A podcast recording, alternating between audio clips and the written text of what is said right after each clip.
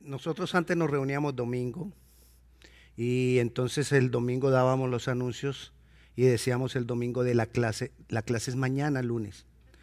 Hoy es sábado, entonces Mari dijo que la clase es mañana, pero la clase es lunes. Entonces corrijo, la clase es lunes 7 y 30. Bueno, vamos a la palabra. Amén. Camino a Genezaret. Es lo que el Señor ha puesto en mi corazón que comparta para, para hoy. El Señor me estuvo hablando estos días de, camino a Genezaret porque estuve recordando dos hechos. La pesca milagrosa y cuando ellos iban en el mar de Genezaret, camino a Genezaret. Y tuvo, hubo viento, hubo tempestad, y Pedro caminó sobre las aguas y todo eso que pasó.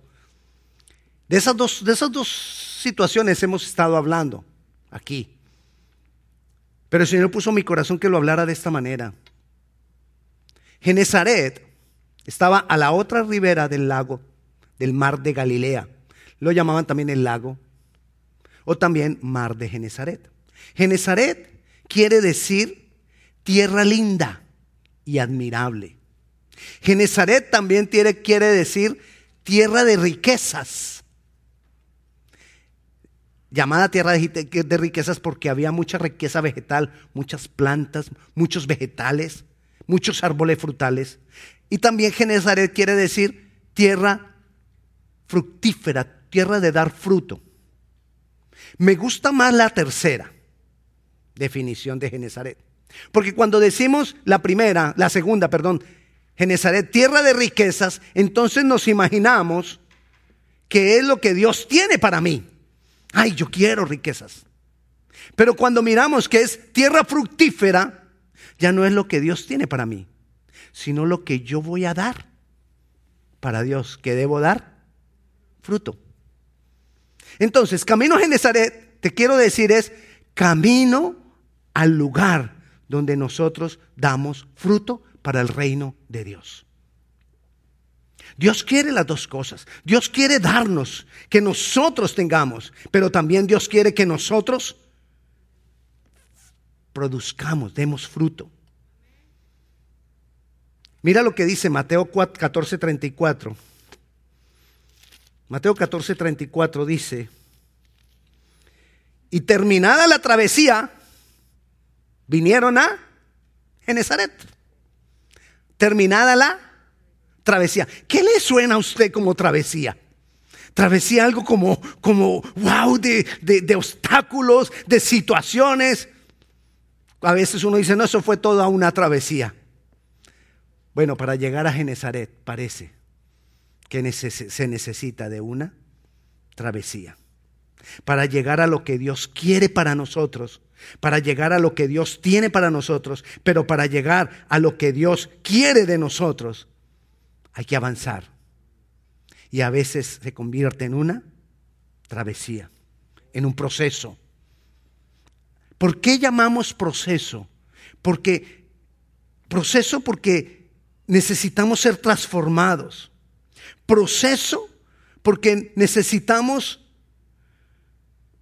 ser formados. Recuerda, no estamos hablando solamente de tener, sino que estamos hablando de dar fruto. Y para dar fruto se requiere de un proceso. ¿Por qué hablamos de travesía? Recuerda lo que dijo Jesús. En el mundo tendréis aflicción. Así que por eso hay travesía.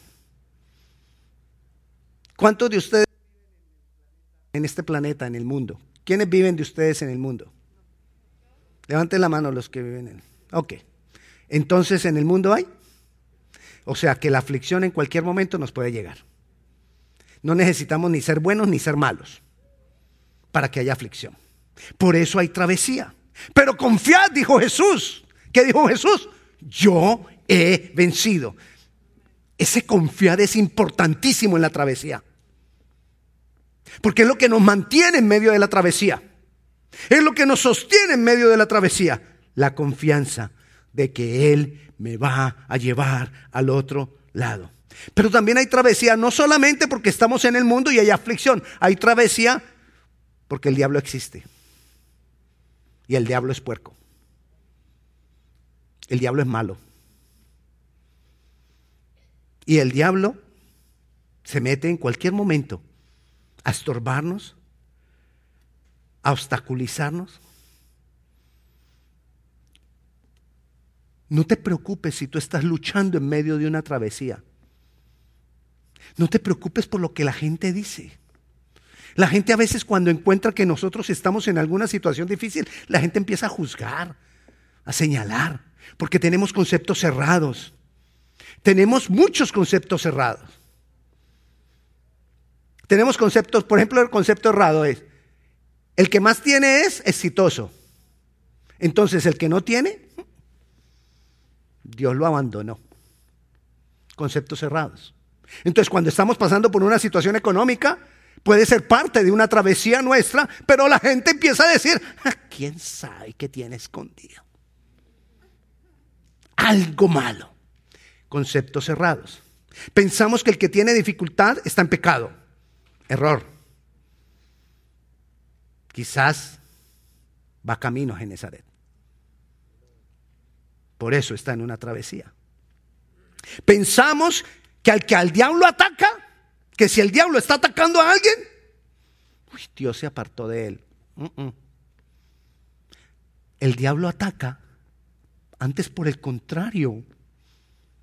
Cuando hacemos lo correcto, el diablo ataca. Preocúpate cuando no hay nada difícil. Quizá el diablo está contento contigo. El pastor está diciendo que entonces tenemos que sufrir. No. Que no juzguemos al que está sufriendo. Que no juzguemos al que está en necesidad. Que no juzguemos al que está pasando por una dificultad, porque no sabemos que quizás vaya en una travesía. Mira lo que dice Job, rapidito, rapidito, así, para no, no me voy a desviar, pero solo quiero decirte lo que dice Job, capítulo 1, versículo 8. Rapidito.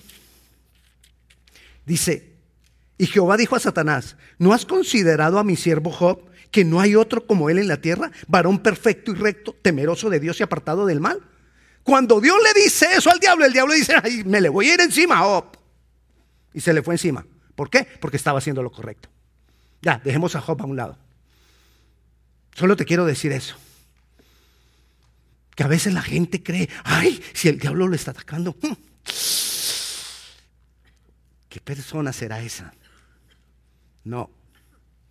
Entonces volvamos a la situación de la travesía. El mar de Genezaret, el mismo mar de Galilea. Ellos lo cruzaron.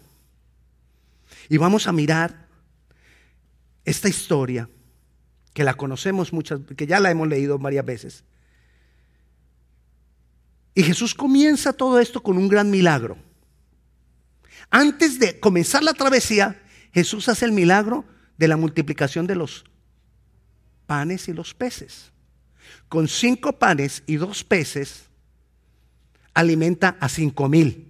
Y hace tremendo milagro, uno de los milagros más sonoros, más conocidos y más comentados de Jesucristo. ¿Qué produce? Es el estar ahí en el medio de ese milagro que debe producir en uno confianza. Entonces ahora los discípulos tienen confianza. Deben estar confiados en Jesús. Y Jesús les dice, ok, ahora vamos para Genezaret. Váyanse ustedes adelante. Yo me voy a quedar despidiendo a la multitud. Yo me imagino que si Él nos dice, váyanse ustedes adelante, yo me quedo despidiendo a la multitud, es cuestión de unos minutos. Y los dejó ir adelante, y los mandó adelante. Y ellos, miremoslo ahí en Mateo 14, 22. Enseguida Jesús hizo a sus discípulos entrar en la barca e ir adelante de la otra ribera, entre tanto que él despedía la multitud. ¿Con qué comienza la travesía? Con confiar en Jesús. Jesús les dijo, vayan adelante. Qué fácil es confiar en Jesús cuando Jesús va delante de nosotros y nos va quitando todos los obstáculos y nos va abriendo camino. Fácil confiar en Jesús. Pero cuando Él te dice, ve tú adelante, yo te alcanzo, nos vemos más tarde. ¿No te ha pasado a veces en momentos de tu vida en que sientes que como que Jesús no va delante de ti abriéndote camino? Así es la travesía a Genezaret. ellos iban. Tenían que confiar en Jesús. Y esa confianza, otra cosa que tenía que pasar en ellos es que ellos tenían que entender que muchas veces Jesús nos manda a nosotros adelante y Él se queda atrás. No lo vemos. Y qué casualidad que en esa situación, cuando ellos van sin Jesús, qué casualidad, se forma una tempestad y un viento horrible. ¿Quién está pendiente de cuando nosotros estamos de pronto solos o cuando tiene una oportunidad para meterse? El diablo. Y se levantó una gran tempestad. ¿Qué pasa a veces en medio de la tempestad? Imagínense ellos, el viento les era contrario y ellos remando. No, no era una nave de motor, era a punta de remo. Y hágale, y hágale. Pero ellos iban para dónde? Para Genezaret. No podían perder el rumbo a Genezaret. A veces nosotros, en medio de las dificultades, perdemos el rumbo. ¿Por qué? Porque nos quedamos centrados en la situación que yo estoy viviendo. Esto está muy difícil. Esto que yo estoy viviendo, ¿por qué me toca a mí? Pobrecito yo. Esto ya tanto tiempo, tantos años que llevo con esto, tanto tiempo. Y me quedo remando en esos remolinos que se forman en medio de la tempestad. Y perdemos el rumbo.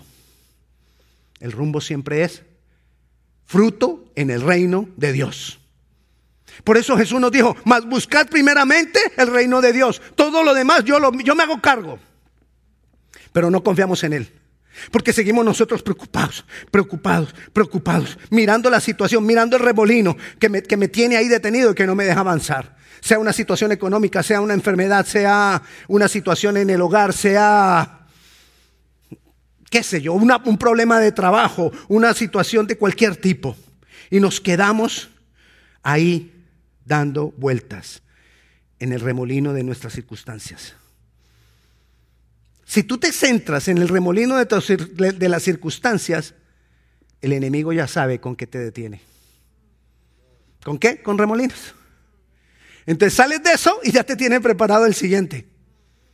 Porque sabe que con eso te entretiene.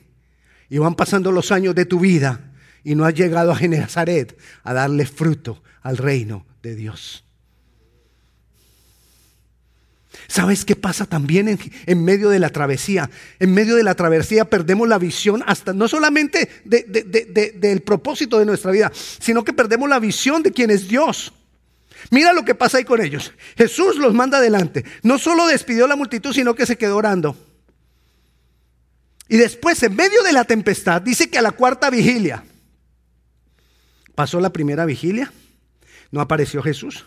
Pasó la segunda vigilia, no apareció Jesús. Pasó la tercera vigilia, no apareció Jesús. Y pareciera que como cuando uno está en esa situación, como que Jesús, ¿por dónde? ¿Y dónde está Jesús? Y cuando más lo necesito, ¿dónde está Jesús? Pero Jesús siempre va a aparecer en el tiempo indicado. Y apareció a la cuarta vigilia, tres de la mañana más o menos. Aparece Jesús. Tranquilo, caminando sobre las aguas, vamos a hacer el ejemplo, caminando sobre las aguas. ¿Y ellos qué dicen? ¡Ay! ¡Un fantasma! No lo reconocieron. Porque, ¿Por qué no lo pudieron reconocer? Porque estaban muy ocupados, estaban cansados de remar, estaban ocupados con la situación que estaban viviendo, estaban ocupados de la tempestad, estaban ocupados del tiempo, estaban ocupados de lo que les estaba pasando. Y entonces no reconocieron a Jesús. Dice el versículo 26, y los discípulos viéndole andar sobre el mar, se turbaron diciendo un fantasma y dieron voces de miedo. Perdemos, quién perdemos la visión de quién es Dios, de quién es Jesús. No lo vemos. Estando ahí, mire, mire lo que nos pasa cuando estamos en una situación difícil. Estamos reme y reme y reme ahí en, nuestras, en nuestra situación, en nuestra dificultad. Y Jesús ahí parado, ya estoy acá. Y uno como está preocupado por la situación, tocando puertas, buscando acá, buscando allá, no miro a Jesús. Y Él está ahí. Y quién sabe cuánto, cuánto rato lleva ahí. Y nosotros dándole vueltas a las circunstancias. Es más, Pedro, incluso Pedro le dijo, hey, si tú eres el maestro, manda que yo vaya sobre las aguas. Hasta, hasta condición le puso Pedro para reconocerlo. Jesús lo puso a andar sobre las aguas. Pero no vamos a eso ahora porque ya lo hemos hablado. Jesús entra a la barca después de caminar con Pedro sobre las aguas y se calma el viento. Y se calma la tempestad. Y ahora sí vamos para Genezaret. Vamos al propósito. Al propósito de ir a dar fruto para el reino. Necesitamos ir a Genezaret. Necesitamos reconocer a Jesús en cualquier momento de nuestras vidas. Quitar la mirada. le cuento que esta remadita ya me, está, tiene, me tiene respirando fuerte. Y eso que no hay aquí viento, no hay agua, no hay nada. Imagina a los pobres discípulos. Pero bueno, esa remada ahí, esa remada ahí que no nos dejó ver a Jesús en el momento que Él estaba, que no nos dejó identificarlos a Él, que nos, que, nos quitó el, el, momento de, el, foco de ir a dar fruto en el reino, y no se, había, no se solucionó hasta que ellos no reconocieron que era Jesús y Jesús vino a la barca. Hasta que Jesús no tome la dirección de la barca, no vas a salir de ese remolino. Y no vas a volver a tomar el rumbo hacia Genezaret. En el reino de Dios no hay reversa. No hay forma de echar reversa. Siempre en el reino de Dios vamos hacia adelante. Y tenemos que entender que Jesús está ahí. Y Jesús los llevó al otro lado a Genezaret. Cuando quitas tu enfoque de los vientos, cuando quitas tu enfoque de la tempestad de tu vida, cuando quitas el enfoque de esas situaciones difíciles que estás viviendo y te agarras verdaderamente de la mano de Dios para ir a Genezaret, te agarras de la mano de Dios para ir a Genezaret. ¿Sabes cuál es el problema? Que es que yo me agarro de la mano de Dios para que me solucione el problema, no para ir a Genezaret. Porque muchas veces no me está interesando el reino de los cielos, no me está interesando Genezaret, me está interesando salir de mi problema. Yo me tengo que agarrar de la mano para ir a Genezaret. Señor, yo quiero dar fruto en el reino. Señor, yo quiero poner la visión en el reino. Entonces ahí Él te toma de la mano y cambia la tempestad. Pero muchas veces nos agarramos de la mano solamente para que me saque de la tempestad. Y Él te saca. Pero recuerda, el diablo ya sabe. Mm, yo lo conozco. Le voy a poner otro remolino. Porque yo sé que aquí lo entretengo otros tres o cuatro años. Y cuando menos pensamos, estás viejo, con barba canosa calvo. Pero camino a Genezaret. ¿Qué pasa en Genezaret? Cuando llegamos a Genezaret, ¿qué es lo que pasa en Genezaret? Mira lo hermoso que es ir a Genezaret. Vayamos a Lucas, capítulo 5. Recuerda, tú te agarras de la mano, no para que el Señor te saque de las circunstancias, tú te agarras de la mano de Él para seguir a Genezaret para seguir a dar fruto para el reino. Dice en el capítulo 5, versículo 1 de, de, Lucas, y aconteció que estando Jesús junto al lago, ¿de qué? De Genezaret. El gentío se agolpaba, ¿para qué? Para oír la palabra de Dios. En Genezaret hay un vivo deseo de palabra de Dios. Cuando tú vas llegando a Genezaret, tú vas a tener hambre y sed de más palabra. Te cuento, si no está pasando eso en tu vida, estás lejito de la, de la brilla de Genezaret. En Genezaret hay hambre por la palabra. Ahí dice que se agolpaban por la palabra de Dios. entendemos que es agolparse. Es como, quite, quite, voy yo, voy yo, me meto. Yo quiero de eso, yo quiero. ¿Nos estamos agolpando por la palabra? Te invito, tenemos estudio del Nuevo Testamento los lunes, 7 y 30. Para los que se están agolpando por recibir más palabra. Tú vas a tener hambre de la palabra. Pero otros vendrán a ti. Porque tú en Genezaret nosotros nos constituimos en frutíferos árboles de justicia, dice Ezequiel 47:12, que entonces a la orilla del río se levantarán árboles de justicia. ¿Qué son esos árboles de justicia? Esos árboles de justicia son árboles que crecen a su tiempo. Son árboles que su fruto es para alimento y su hoja es para medicina. Eso somos nosotros, árboles de justicia. Y eso pasa en Genezaret. Entonces tú tienes hambre por la palabra de Dios. Y otros vendrán a ti porque también quieren oír palabra de Dios, de ti, por medio de ti. Eso pasa en Genezaret. En Genezaret, en Genezaret hay provisión. Mira lo que dice el versículo 4 de Lucas 5. Cuando terminó de hablar, dijo a Simón, a Pedro, Jesús les enseñó ahí en la ribera, y ahí es cuando la pesca milagrosa, y le dice a Pedro, boga mar adentro. Y Pedro le dijo, maestro, nosotros, ya recuerdo que hace poco, hace unas semanas, hace unos meses lo enseñé.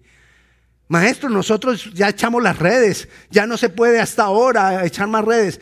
Y Jesús le dijo, boga mar adentro y echad vuestras redes para pescar. Versículo 6, y habiéndolo hecho, encerraron gran cantidad de peces y su red se rompía. La pesca milagrosa. Otro gran hecho que se, que, se habla mucho. Es más, hasta negocios tienen nombre, la pesca milagrosa.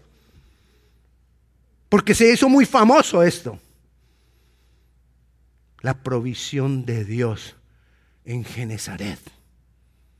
Ahí cuando nosotros vamos a Genezaret, cuando nosotros caminamos en esa travesía y llegamos a ser fructíferos para el reino de Dios, hay provisión. Porque ahí se cumple lo que dijo Jesús. Más buscar primeramente el reino de Dios y su justicia. Y las demás que eso serán añadidura. Dios se encargará, Jesús se encargará de lo, de lo tuyo cuando tú te haces cargo de lo de Él. Cuando nosotros queremos dar fruto para el reino, Él da la provisión. ¿Provisión de qué? Volvamos otra vez acá. ¿Recuerdas cuando andabas acá reme y reme y reme y reme fijándote en una, en una situación difícil, quitaste la mirada de la situación difícil, te agarraste de la mano de Jesús para que te llevara a, a Genezaret. Y cuando llegas a Genezaret, Jesús te provee para esto que, te estaba, que tú estabas luchando acá. Porque Él se hace cargo. Puede que te provea salud. Puede que te provea que se arregle el problema que tenías. Puede que te provea económicamente, provisión de cualquier tipo, que Él sea el giré, el proveedor, es de cualquier cosa que nosotros necesitemos, hasta un faltante de nuestro cuerpo. En Genezaret hay provisión. Lo que dejamos de mirar para mirar el reino, el Señor se hace cargo. ¿Sabes también qué hay en Genezaret? Versículo 10. Y asimismo, de Jacob y Juan, hijos de Zebedeo, que eran compañeros de Simón.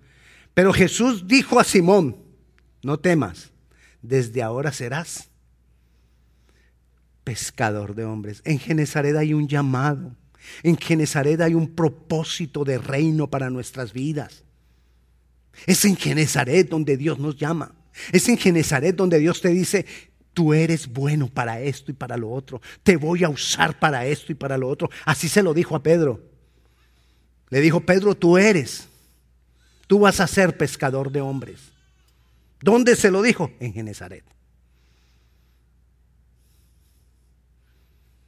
Volvamos a Mateo 14. Cuando ellos ya llegaron a Genezaret. Recuerda que leímos el 34, ya lo leímos, que terminada la, travesía vinieron a Genezaret. ¿Ustedes recuerdan la mujer que tuvo por 12 años un flujo de sangre y vino a Jesús, quitó todos los obstáculos y tocó el borde de su manto? ¿Cuántas mujeres fueron? Una. ¿De cuántas personas conoce usted la historia de que tocaron el manto de Jesús y fueron sanos? Una. una allá en Nazaret. En Genezaret, todos. Leámoslo. Versículo 35. Perdón, bueno, cuando le conocieron los hombres de aquel lugar, enviaron noticia por toda aquella tierra alrededor y trajeron a él todos los enfermos. Y le rogaban que les dejase tocar solamente el borde de su manto. Y todos los que tocaron quedaron sanos, porque la sanidad se multiplica en Genezaret. En Genezaret ya no es una sola que toca el borde del manto de Jesús para ser sana. En Genezaret son todos los que tocan el borde de Jesús que son sanos se multiplica la sanidad. Y muchas veces de pronto nosotros estuvimos remando, remando, remando aquí pensando en una situación de enfermedad. En Genezaret está la respuesta. Nosotros necesitamos ir a Genezaret, pero recuerda Genezaret. Yo creo que de aquí ya lo he nombrado tanto que te quedó grabado ese nombrecito, Genezaret. No necesita ponerle a una hija Genezaret, pero para que se quede grabado en usted, Genezaret es el lugar de fruto para el reino de Dios.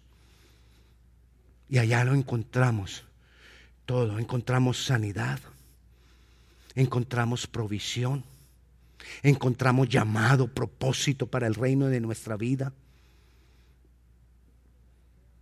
Encontramos hambre, sed por la palabra de Dios. Todo eso en Genezaret. El lugar donde nosotros damos fruto para Dios. Y entonces Él nos constituye en esos árboles, árboles que Él necesita. La iglesia, la iglesia que Él está santificando para presentarla a Él mismo, santa, sin arruga y sin mancha. Somos nosotros. Pero tú escoges. Si sigues remando, pensando y mirando solamente las circunstancias difíciles que tú vives, ya te dije, nadie tiene por qué juzgarte. Nadie tiene por qué juzgarte si estás viviendo una situación difícil. Pero no te quedes en eso. Y no busques al Señor para que te saque de eso. Busca al Señor para servirle en el reino. Y Él se hará cargo de eso. Tergiversamos las cosas. Cambiamos el orden de las cosas. Y por eso muchas veces no recibimos lo que esperamos porque estamos centrados en el remolino de la tempestad, del viento. Y no levantamos la mirada a Jesús que está ahí, esperando que tú le agarres de la mano, lo dejes entrar a tu barca y vayan camino a Genezaret. Y allá en Genezaret, allá está la solución, allá está la respuesta. Pero no puedes agarrarte de la mano para, ah, yo ya sé. El pastor dijo, la Biblia dice que si yo me agarro de la mano de Jesús, Él me llega a Genezaret para que se me cumplan todas las cosas que yo necesito. Si ese es el propósito, no has salido del remolino. Porque cuando vamos para Genezaret, el propósito es voy a servirle al reino de Dios. El Señor hará el resto. El Señor lo hará, porque Él es fiel. Él es fiel con sus siervos. Él es fiel con el que le sirve. Él es fiel con el que confía en Él. Confía en Él. Muchas veces no lo vas a ver. ¿Y sabes por qué no lo vemos? Porque nosotros otra cosa que nos han enseñado mal desde niños y hemos relacionado. Jesús, solución de problemas. Si el problema no se ha solucionado, quiere decir que Jesús no está. Error. Jesús, travesía por caminar. Los cristianos vivimos una travesía en toda la vida. Mira los discípulos. Nuestra vida, es, nuestra vida es una travesía. Y si nosotros tenemos el concepto errado que todo tiene que estar bien, porque entonces eso es, quiere decir que Jesús está conmigo, me voy a frustrar muchas veces porque muchas veces voy a tener dificultades, porque muchas veces me voy a tener que enfrentar contra el diablo y los obstáculos que el diablo pone. Muchas veces. Así que si has estado luchando contra algo, sigue adelante. Sigue adelante.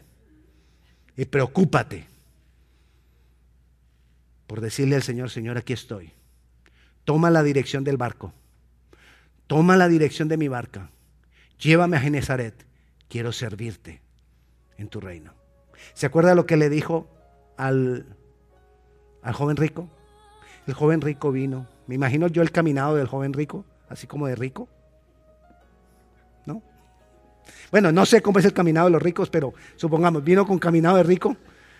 Jesús, ¿qué he de hacer para heredar el reino de los cielos? Entonces Jesús le dijo, ¿has cumplido todos los mandamientos? Y él dijo, ¿todos? Nunca he maldecido porque nunca he tenido necesidad. Fácil. Nunca me he frustrado ni me he enojado porque lo tengo todo. Fácil. Entonces Jesús le dijo, bueno, esas partes no las dice la Biblia, te las estoy aumentando yo. Jesús le dijo, ven y vende todo lo que tienes y dalo a los pobres. Él ya ha hecho para atrás.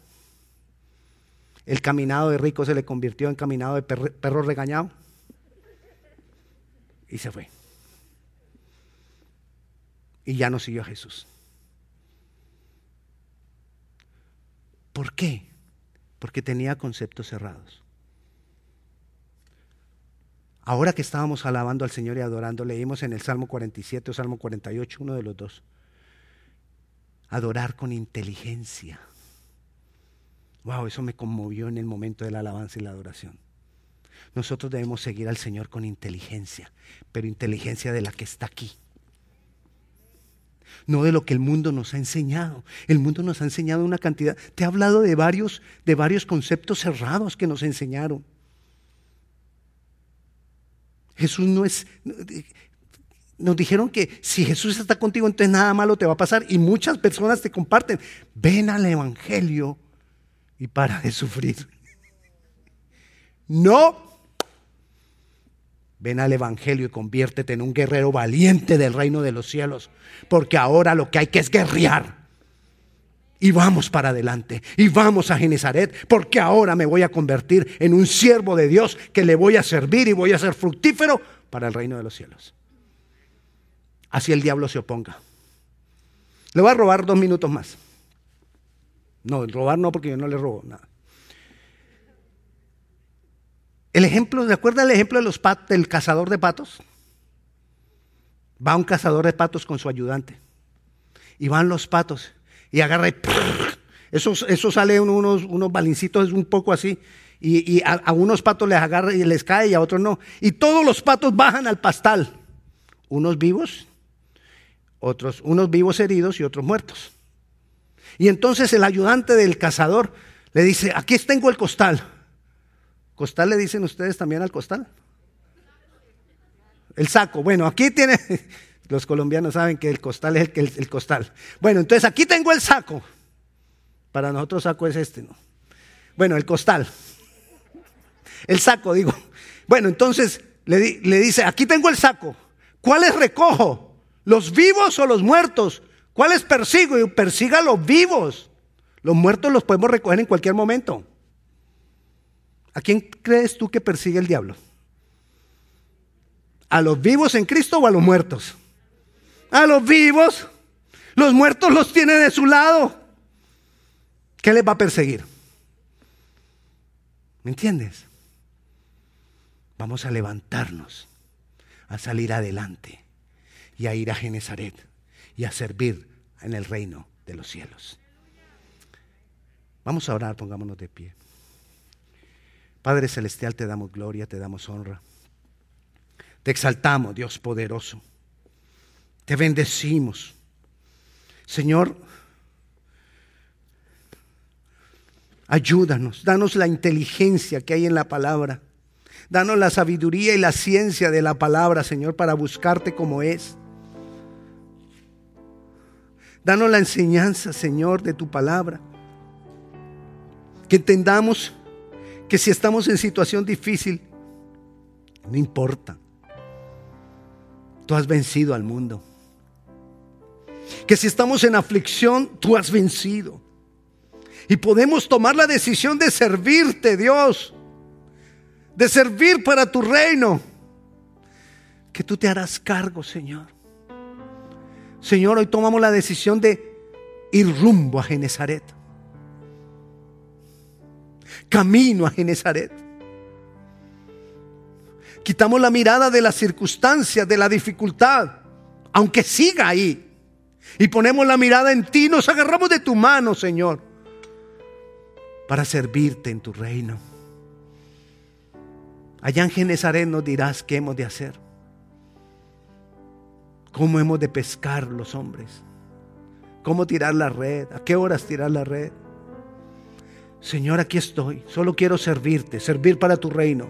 No quiero que se me sigan pasando los años, Señor, sin servir a tu reino. No quiero que siga que siga pasando la vida sin servir a tu reino, Señor. Dame hambre por tu palabra, Señor, así como ahí se agolpaban en Genezaret por tu palabra. Señor, que mi corazón palpite por deseo de más y más de tu palabra. Todo obstáculo que se ha creado en mi mente, Señor, para no buscarte en la palabra. Todo obstáculo que el enemigo ha traído, todo argumento, toda mentira del diablo la callamos en el nombre de Jesús. Decidimos buscarte más. Decidimos perseverar en la palabra, perseverar en lo que tú nos enseñas, perseverar en la enseñanza que tú estás disponiendo en este tiempo para nosotros, aún aquí en la iglesia, Señor. Decido perseverar, Señor.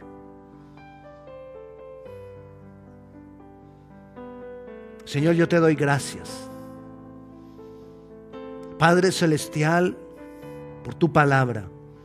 Y clamo para que tú nos ayudes, Señor, que tomados de tu mano lleguemos a Genezaret y nos constituyamos en árboles de justicia.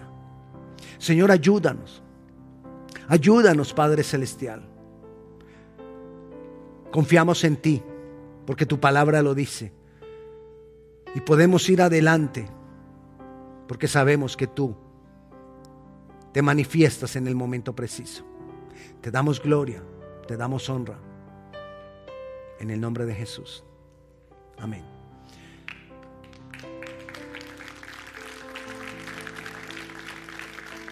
Si tú nunca has entregado tu vida al Señor Jesucristo, este es un momento preciso para hacerlo.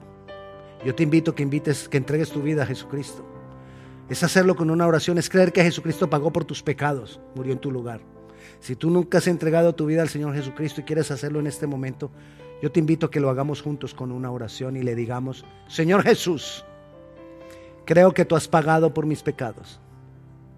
Creo que tú has muerto en mi lugar. Hoy te recibo como mi Señor y como mi único Salvador. Y recibo la salvación y la vida eterna como un regalo que tú compraste para mí. Te doy gracias en el nombre de Jesús. Amén. Y amén. Si usted ha hecho esta oración por primera vez y está en este lugar, levante su mano, queremos orar por usted. Si usted ha hecho esta oración por primera vez y está allá viéndonos desde casa, puede escribirnos, sea por Facebook, puede escribirnos al email nuestro, que nosotros queremos orar por usted. Hermanos, Dios les bendiga. Una cosa más.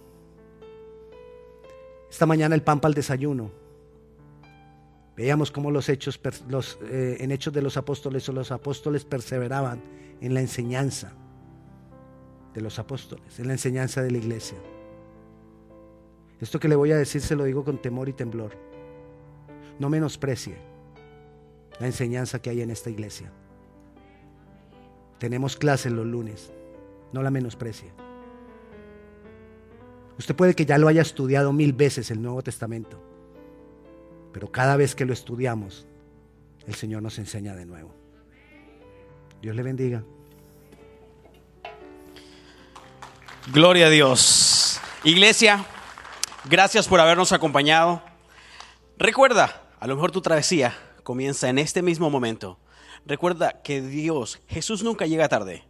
Jesús siempre llega a tiempo. Así es que ánimo a poner en obra la palabra que hemos escuchado.